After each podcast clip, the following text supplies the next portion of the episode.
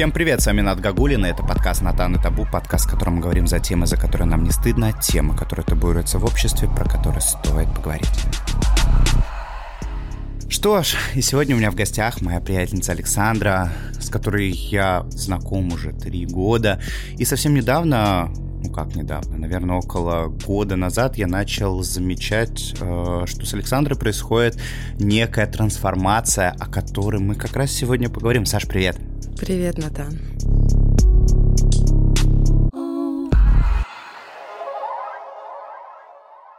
Да, как я и сказал ранее, начал обращать внимание, что твоя жизнь несколько изменилась, да, по-моему, это происходит уже на протяжении года или полтора, как я начал обращать внимание, что с тобой происходили какие-то события, да, ты уехала одна в Индию, там у тебя были какие-то очень сильные эмоции, ты уехала одна, я видел э, даже какие-то моменты катарсиса, когда ты плакала, и вернувшись в Россию, ты стала преподавать кундалини-йогу, объясни, в чем разница, во-первых, что такое кундалини-йога, и вообще как ты в это пришла, потому что все-таки это же некая история про осознанность, или для тебя это такое влияние моды, что все таки осознанные, все ходят на ретриты и так далее. Не буду тебя шпарить дальше вопросами, давай по порядку.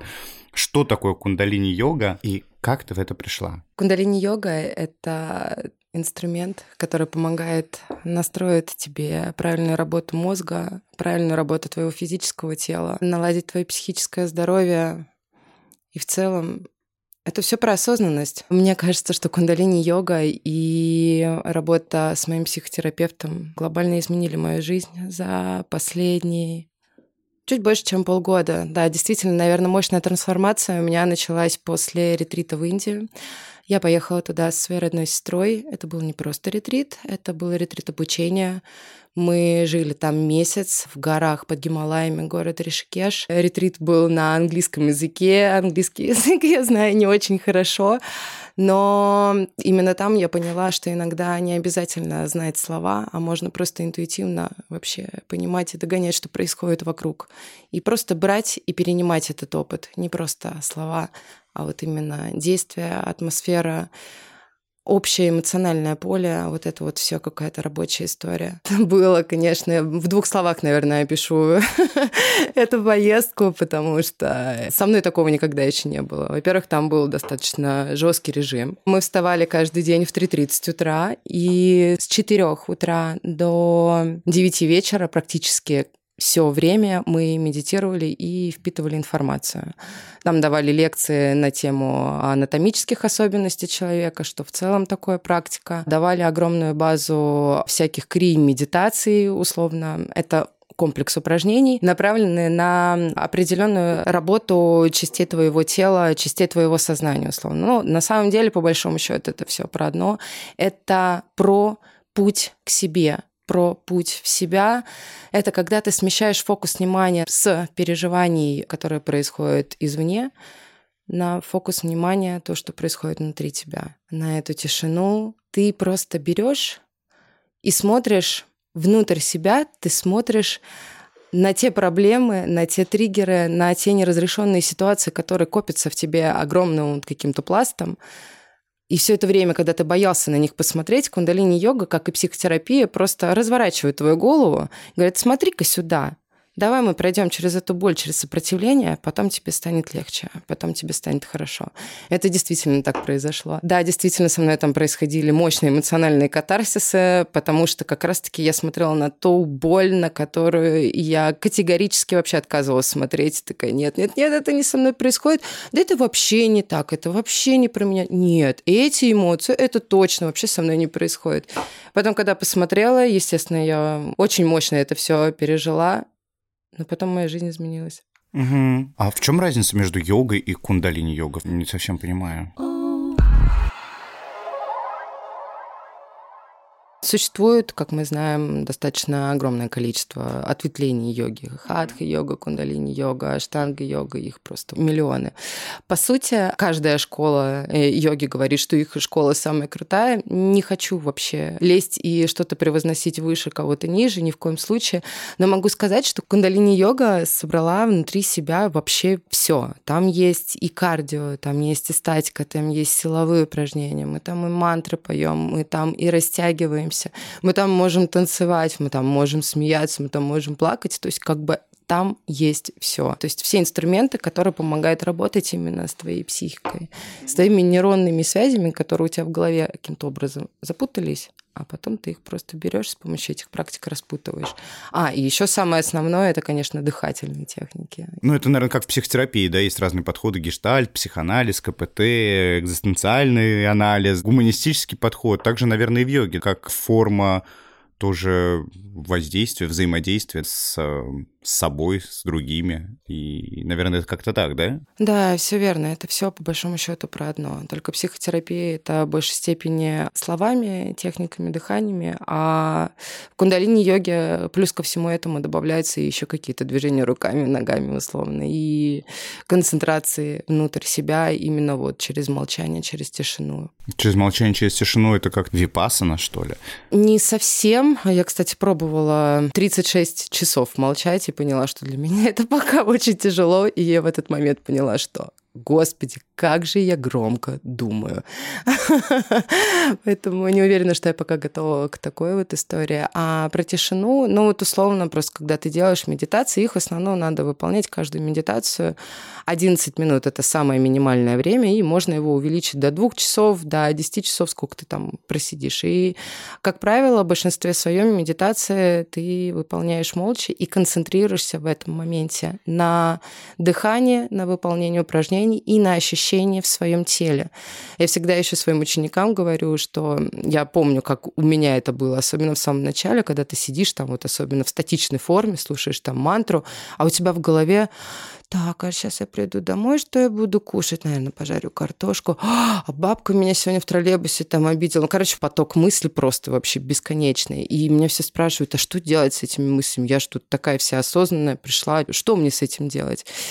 И тут фишка в том, что попробуй представить, что твои мысли это как прохожие на улице. То есть ты не возьмешь и не раздвинешь их руками и ногами. Они просто идут. Ты просто не цепляйся за них.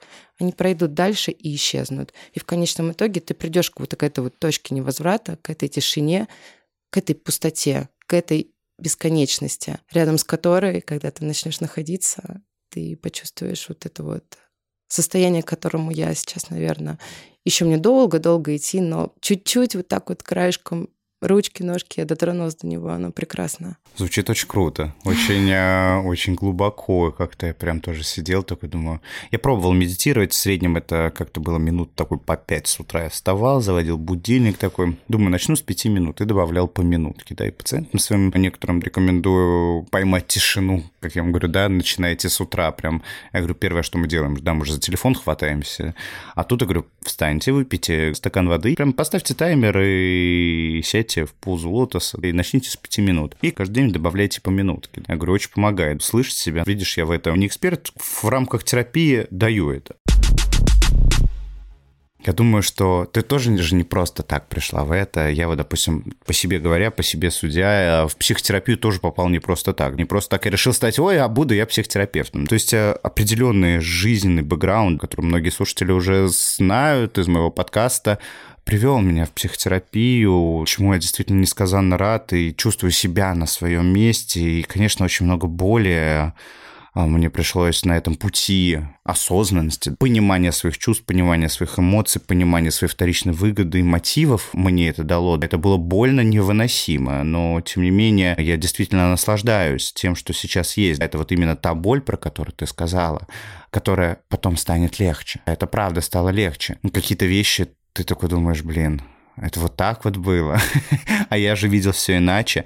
И каждого вот этого пути есть, конечно же, своя история. Мою историю, насколько я знаю, ты тоже являешься слушателем моего подкаста, да. и ты тоже знаешь э, какую-то некую мою историю, боль, которую я делюсь в своих выпусках. Если позволишь, может, мы коснемся темы того, как ты в это пришла. Наверняка за этим стоит какая-то очень глубокая история, возможно, даже травма, которая, если это возможно, ты готова поделиться. Вообще, в целом, как я пришла в кундалини-йогу, так в двух словах, я практиковать начала ее более 10 лет назад.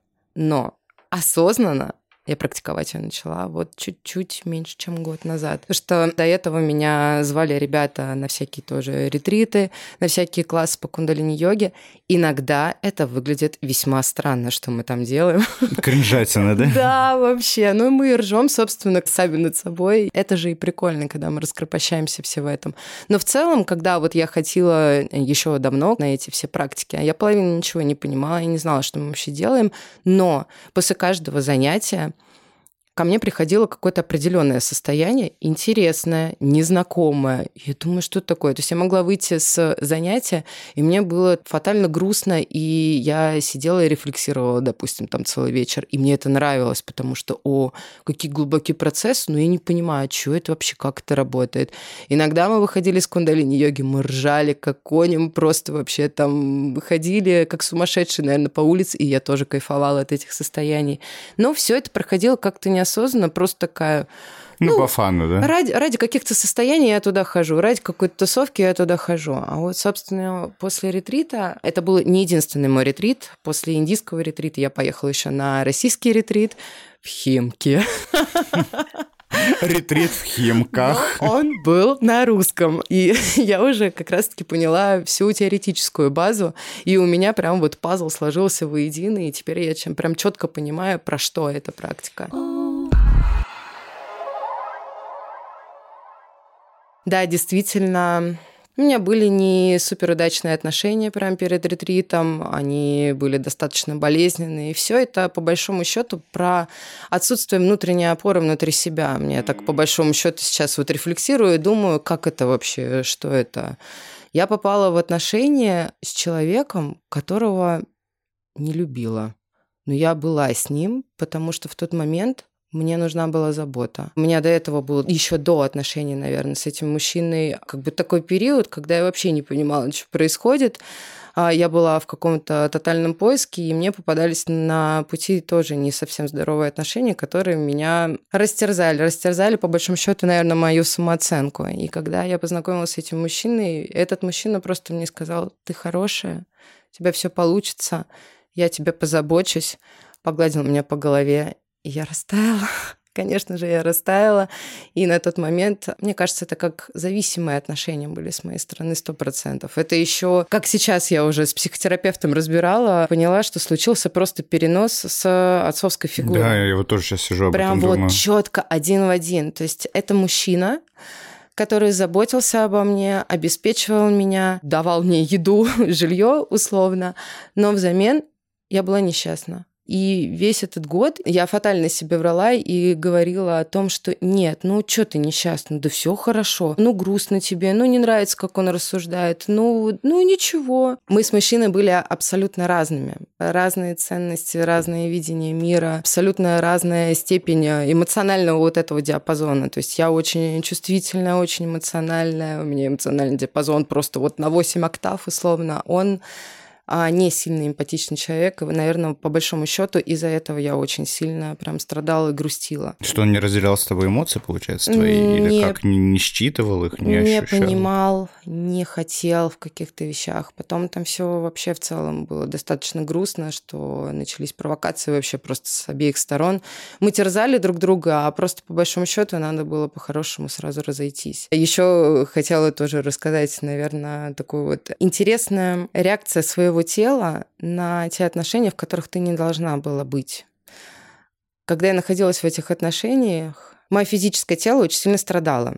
У меня начались хронические болезни кожных покровов, мне поставили хроническую экзему. Боже, что это вообще такое? У меня начал болеть желудок, у меня начались проблемы в плане гинекологии, у меня начались панические атаки. И даже после всего этого комплекса я себе продолжала врать, нет, это точно не из-за отношений, ну это просто период такой мне тяжелый, ничего страшного. А потом, наверное, после ретрита, когда начала проявляться моя внутренняя опора, моя любовь к себе, я посмотрела на эти отношения и подумала, зачем мне и ему это все. А, я очень часто также в своей практике использую, спрашиваю своих пациентов, есть ли у вас внутренняя опора, чувствуете ли вы их, что это для вас значит. Вот э, задам тебе вопрос, что для тебя является внутренней опорой, что это такое? Это моя внутренняя сила, это моя уверенность в себе, это моя уверенность в тех действиях, которые я совершаю. Раньше у меня не было такого. Знаешь, когда, кстати, я вот прям вот, вот четко и тотально взрастила свою внутреннюю опору. Когда я поехала одна путешествовать на месяц по Азии, вот тогда просто вот она у меня, наверное, фундаментально укрепилась внутри. Потому что до этого я ни разу не путешествовала одна. И мне казалось, что это в целом для меня невозможно, что я не смогу решить какие-то задачи, с чем-то справиться, запутаюсь там в самолете, не разберусь в аэропорту, да, приеду не в тот город. И у меня не было уверенности в том, что я справлюсь со всем. После этой поездки я попутешествовала немного по Таиланду, заехала на Бали к подружке. В общем, у меня достаточно много перелетов было, много локаций, совершала это все самостоятельно. И я такая, ого, а я все могу. А еще мне эта вообще поездка очень сильно понравилась. И вообще компания самой собой мне очень даже понравилась. Поэтому, да, это скорее про уверенность в своих решениях, в своих действиях, отсутствие вот страха того, что ты с чем-то не справишься. Такое про внутреннюю автономию, да. да, насколько я вообще готов столкнуться с какими-то сложностями. Обычно же нам кажется, что, ну да, это, это классика, да, перекладывание ответственности. Можно со мной поедет какой-нибудь взрослый, и ты там все решишь. Поможешь жильем, скажешь там, как карточку сделать, все снять и так далее, да, как вот с родителями это раньше было. Можно за меня все сделать? да. Я помню такой мем видел. Была бы такая работа, что есть такой человек, которого можно с собой взять, и он за тебя поговорит и скажет, там, как, когда надо сказать, документы сделать, еще что-то. И вот примерно то же самое. Мы с Сашей чуть разминулись, да, я тоже был, насколько вы знаете, в Таиланде полгода, и чуть разминулись, не успели пересечься. Я был не один. У меня были мысли о том, там, у меня были скандалы, интриги, расследования, да, и в какой-то момент потуги, да все нахрен. Я должен как-то отсоединиться от партнера и должен как-то двигаться дальше сам. И меня действительно вот мысли о том, а смогу ли я? У меня там, потому что буквально на пятый день, как я приехал в Таиланд, у меня банкомат сожрал мою международную карту и все. То есть, а там все мои деньги. И, соответственно, вот сейчас благо со мной был, да, там человек, на которого я смог положиться, смог опереться, потому что все, карточку сажали, все, мои внутренние опоры закончились. Понятно, что все решаемо, и, блин, я очень рад тому социальному капиталу, который я смог нарастить к своим 30 годам, но, тем не менее, да, в такие моменты чувствуешь себя, правда, беспомощным, беспомощным каким-то ребенком, и такой, ой, круто, что я не один. И вот э, в моей голове сейчас как-то я поймал себя на мысли, что мне как будто тоже хочется уехать прям одному, проверить себя вот на прочность, а насколько я могу, насколько я сильный, насколько я справлюсь. Потому что очень многие люди, и я в какой-то степени раньше, наверное, уже не сейчас, раньше, вот этот вот страх одиночества. И слушая тебя, я могу ошибаться, ты поправь меня, если я не прав. Вот эта твоя история примыкания, да, комьюнити, йоги, кундалини и так далее, это такая попытка в том числе справиться с одиночеством. Мне почему-то слышится, что тебе действительно не хватало людей как-то рядом. Хотелось быть причастной вот к чему-то большому, к людям, к единомышленникам. Из чувства действительно какой-то вот внутренний, вот как то, что ты говорила про опору, внутренней неуверенности, внутреннего страха, который тебя, собственно, и приводил во все эти практики. И вот именно там ты поняла, что тебе охренеть как круто одной. Охренеть, что ты справишься, что люди-то тебе не нужны, что ты есть у себя. Я могу ошибаться, но то, что, да, я услышал, привело меня к таким мыслям. Слушай, какое интересное рассуждение. Мне прям нравится ход твоих мыслей. Во-первых, я хочу сказать тебе, что не бойся путешествовать один. Я не так хорошо тебя знаю, но я больше чем уверена, что это будет незабываемое путешествие для тебя, и ты совсем справишься. Да ты сам это знаешь.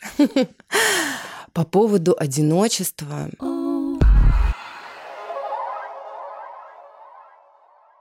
Не могу сказать, что даже на каком-то этапе промежутке своей жизни я была одинока. Как-то так получилось, что у меня всегда много друзей. Но касаемо единомышленников, тут ты действительно прав. То есть у меня есть э, лучшие подруги, их немного. Есть э, большая компания друзей, которых я безумно люблю, безумно ценю.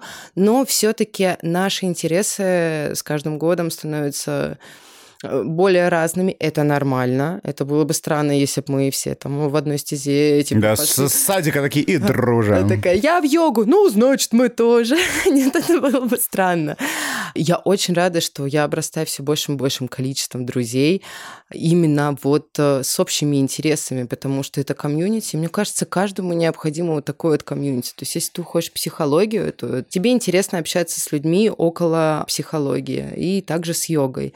А как бы вот комьюнити, которые про йогу, это такие люди, они они простые, они априори добрые, они светлые, они открытые, дающие, помогающие. Вот как-то это есть, наверное, вот э, в нашем комьюнити. Потому что вот когда я вижу людей, какое-то небольшое наблюдение жизненное, люди, которые постоянно, у них охренеть сколько друзей, знакомых, и они прям вот кишмя кишат ими, они постоянно где-то, я пришел к такому выводу, что этим людям безумно страшно быть самим собой наедине. Им позвонили, их позвали, они да, да, я пойду, хорошо.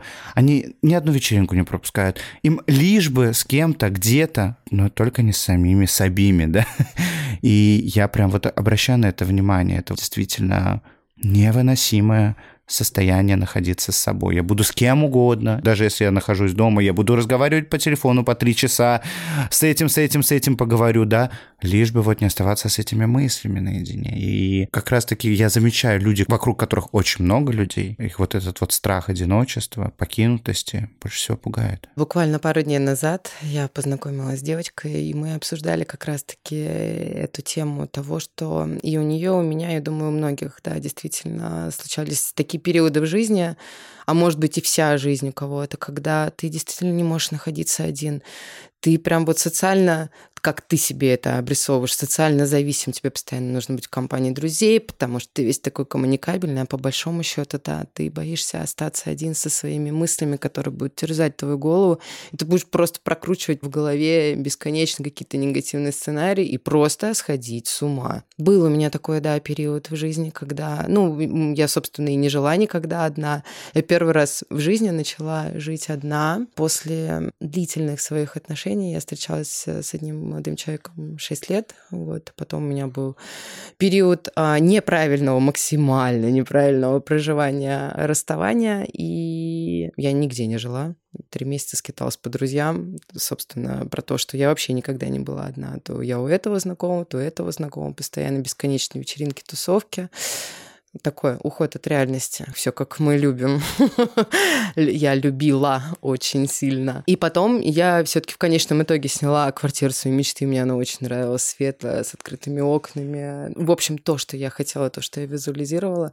И я первый раз в жизни начала жить одна. И я сначала тоже первые мысли а как это? А что я буду делать? А вдруг мне будет одиноко? А вдруг мне будет скучно? А потом я пришла к тому, что я начала знакомиться с собой заново. А что мне нравится делать, когда я просыпаюсь утром? А как мне нравится готовить завтрак? А какую музыку и какой фильм я действительно хочу посмотреть вечером? Потому что раньше, когда я жила то с друзьями, то с э, молодым человеком, тем более с родителями, ты попадаешь под влияние компании и по большому счету не прислушиваешься к внутреннему э, себя и вообще не задумывалась о том, а что мне действительно нравится, а просто подстраивалась под других людей. А, пойдем гулять, а, ну давай. А, давай сегодня приготовим это, а, давай. А может быть, ты чего-то другого хотела? Может, ты в ресторан хотела пойти? А может, ты пораньше спать хотела лечь, а ребята тут сидят, пьют водку у тебя условно на кухне до 4 утра. И ты подстраиваешься под них, и опять врешь себе, и говоришь, да, я так и хотела провести свой вечер. И вот когда я начала жить одна, во-первых, я поняла, что, боже, какой кайф, я так полюбила раннее утро. Встаю утром, включаю классную музыку, танцуя, иду в душ. Но сейчас еще это плюс двухчасовая медитация стандартная у меня каждое утро любимый завтрак. Мне безумно нравится выкладывать на тарелки именно красивую еду, прям как в ресторане. И вот так вот под красивым дневным, уже утренним или дневным светом ты садишься, все это ешь. Это вся такая вот а, минимальная эстетика прям вот делает меня счастливой, делает меня радостной. И я настраиваюсь таким образом на день. И, наверное, именно в этот период жизни я пришла к тому, что я не боюсь одиночества, потому что мне самой собой как-то интересно оказалось. Когда я самой собой познакомилась, такой, о, привет, Саш, а ты интересная девчонка, оказывается.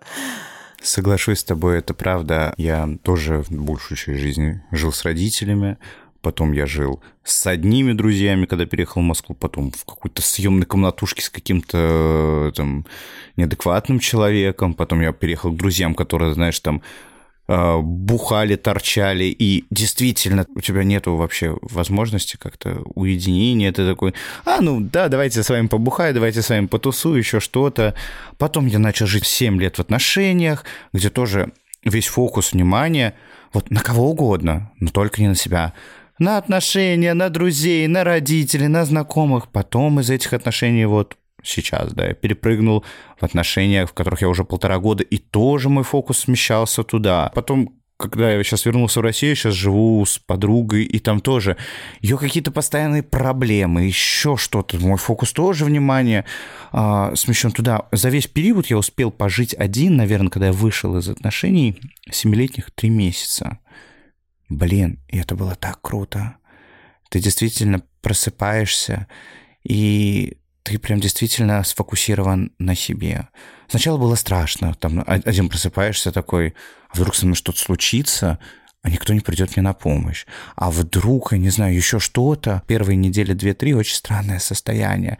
Немного пугало. Я, я все время пытался тоже выходить куда-то на улицу, с кем-то созваниваться, с кем-то надо встретиться, находиться в пространстве. Ты такой, знаешь, ты думаешь, а что делать надо? Вот ты проснулся, поел что делать? Так ютубчик посмотрел. Если там не надо на работу или еще что-то, состояние какой-то паники. Ты не понимаешь, что надо делать.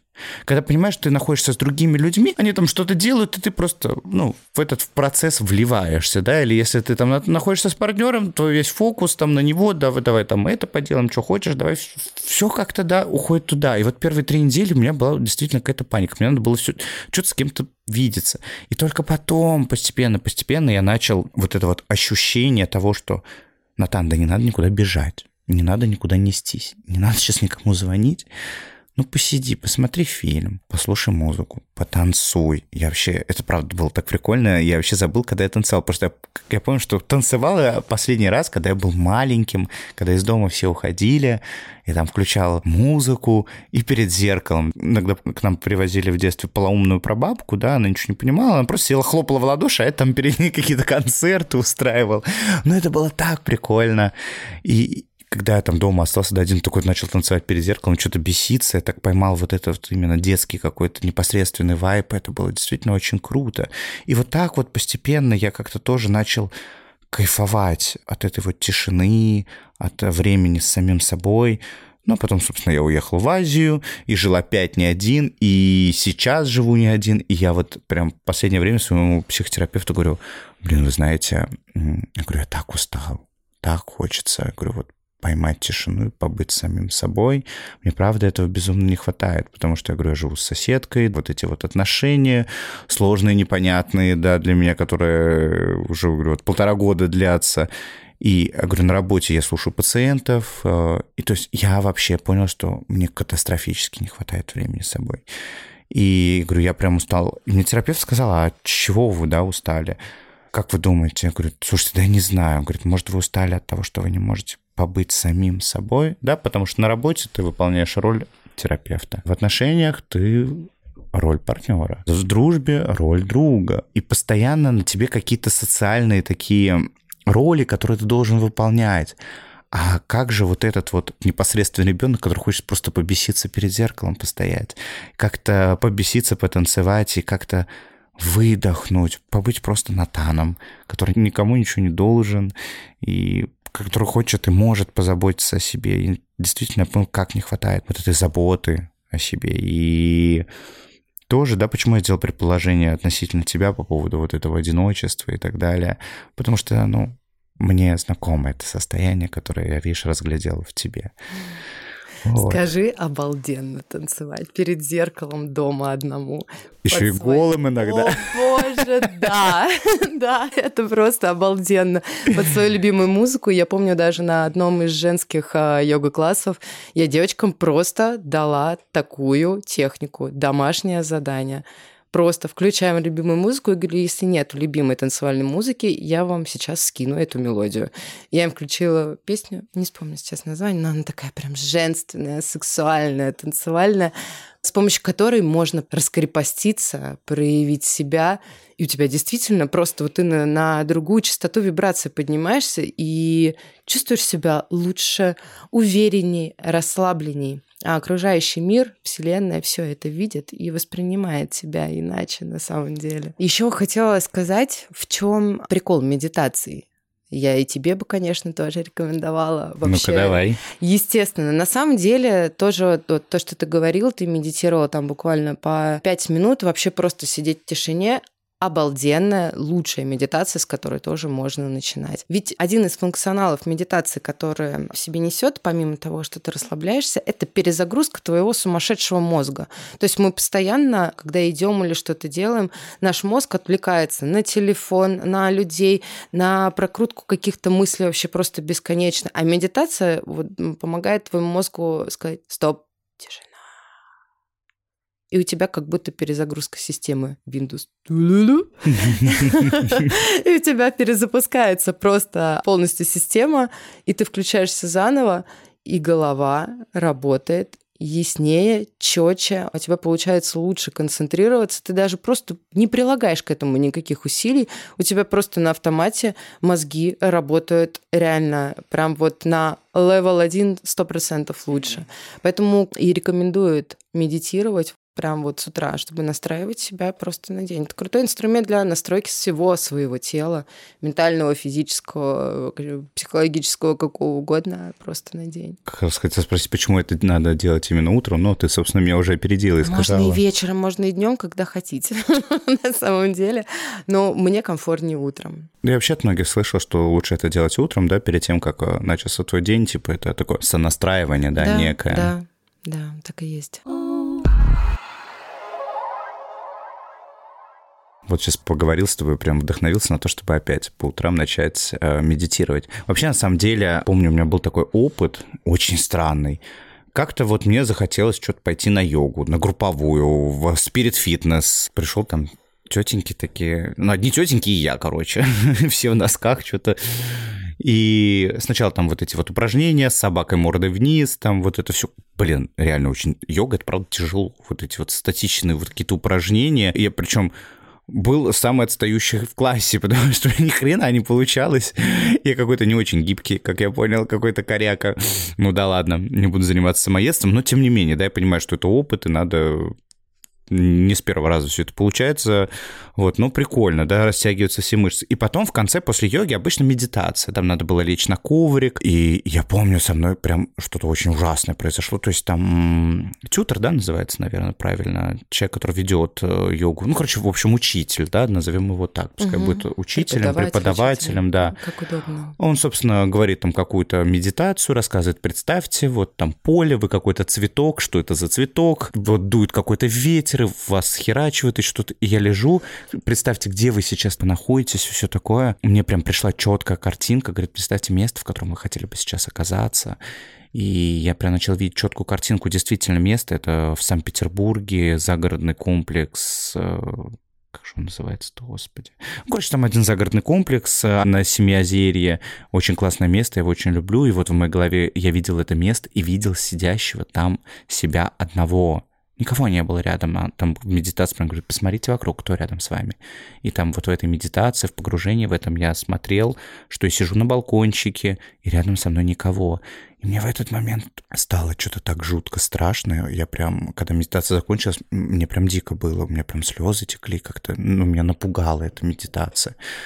И я вообще хрен знает, как это произошло. Проходит буквально пару месяцев. Я еду с друзьями в Петербург мы едем с ними за город, и мы что-то гуляли, и потом, в общем, я пошел один в этот номер, и со мной очень странная вещь произошла. Я сел на балкончике, и я начал рыдать. И тут меня так хлоп, я понимаю, что эту же самую картинку я видел в той медитации, которая была пару месяцев назад, как я сижу на этом же балконе, и со мной рядом никого, и я один, и я плачу, и я, когда это осознал, вспомнил, что я уже видел это. Это происходит сейчас, и это, блин, супер для меня было странно.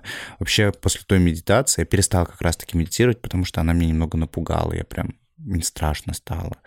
И хочу тебе задать такой вопрос. Возможно ли это, что именно во время медитации какие-то вот эти вот страхи твои поднимаются наружу, они как-то оголяются, или вот такие вот моменты, которые, ну, страшно признавать, принимать, потому что то ровно с чего мы с тобой начали, ты говорила, что есть какие-то вещи, которые вызывают такой некий катарсис. Йога, как и психотерапия, как мы уже с тобой говорили, это тот инструмент, который разворачивает твою голову в сторону твоих проблем, триггеров, переживаний и твоих страхов. И, конечно же, когда ты смотришь все-таки в свои страхи, Сначала у тебя случается вот это вот сопротивление, вот эта боль, через которую ты просто должен пройти.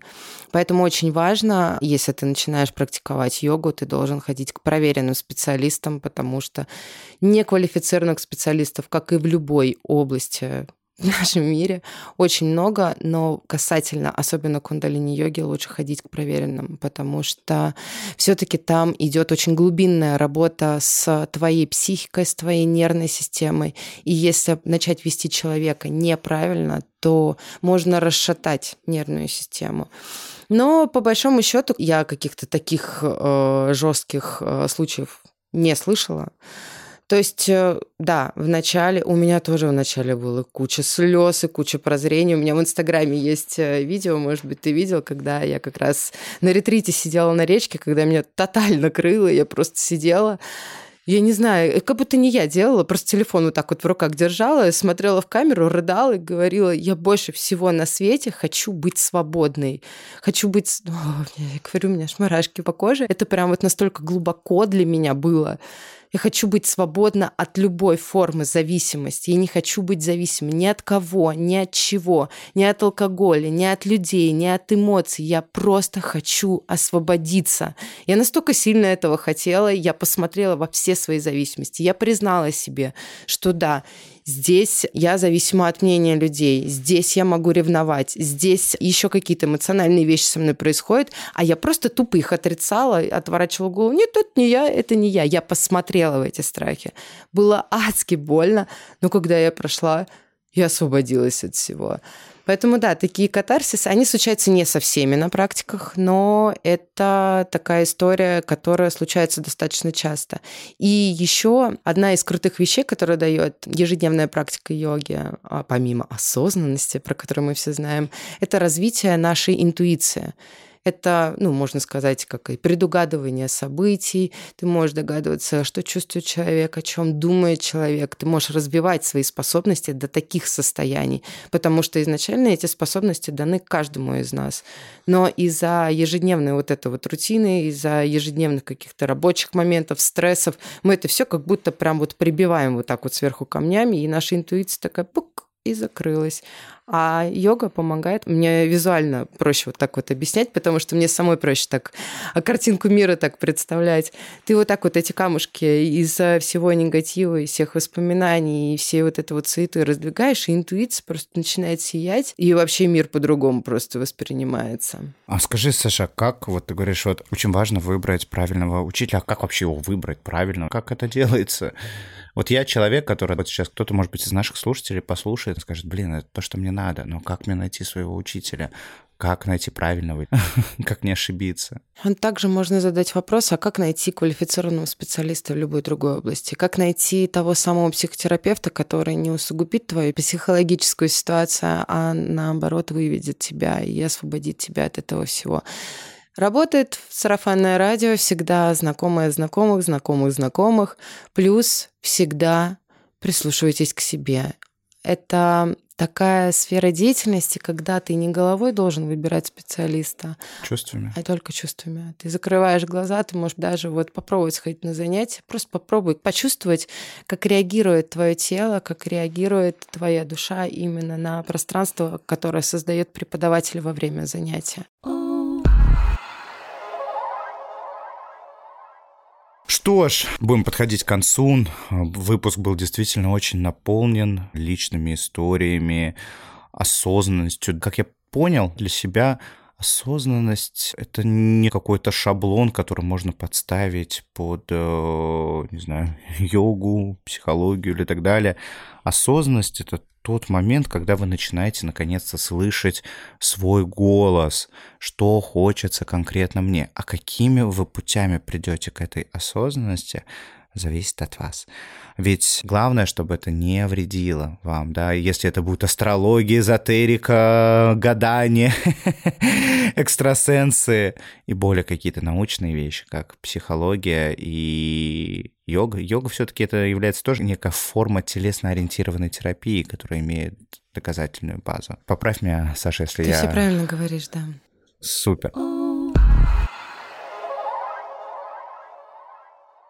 Что ж, с вами был Натан, и сегодня у меня в гостях Александра, преподаватель кундалини-йоги, сексолог, между прочим. Я думаю... Я пока только учусь. Но тем не менее, да. Но статьи умные уже пишу.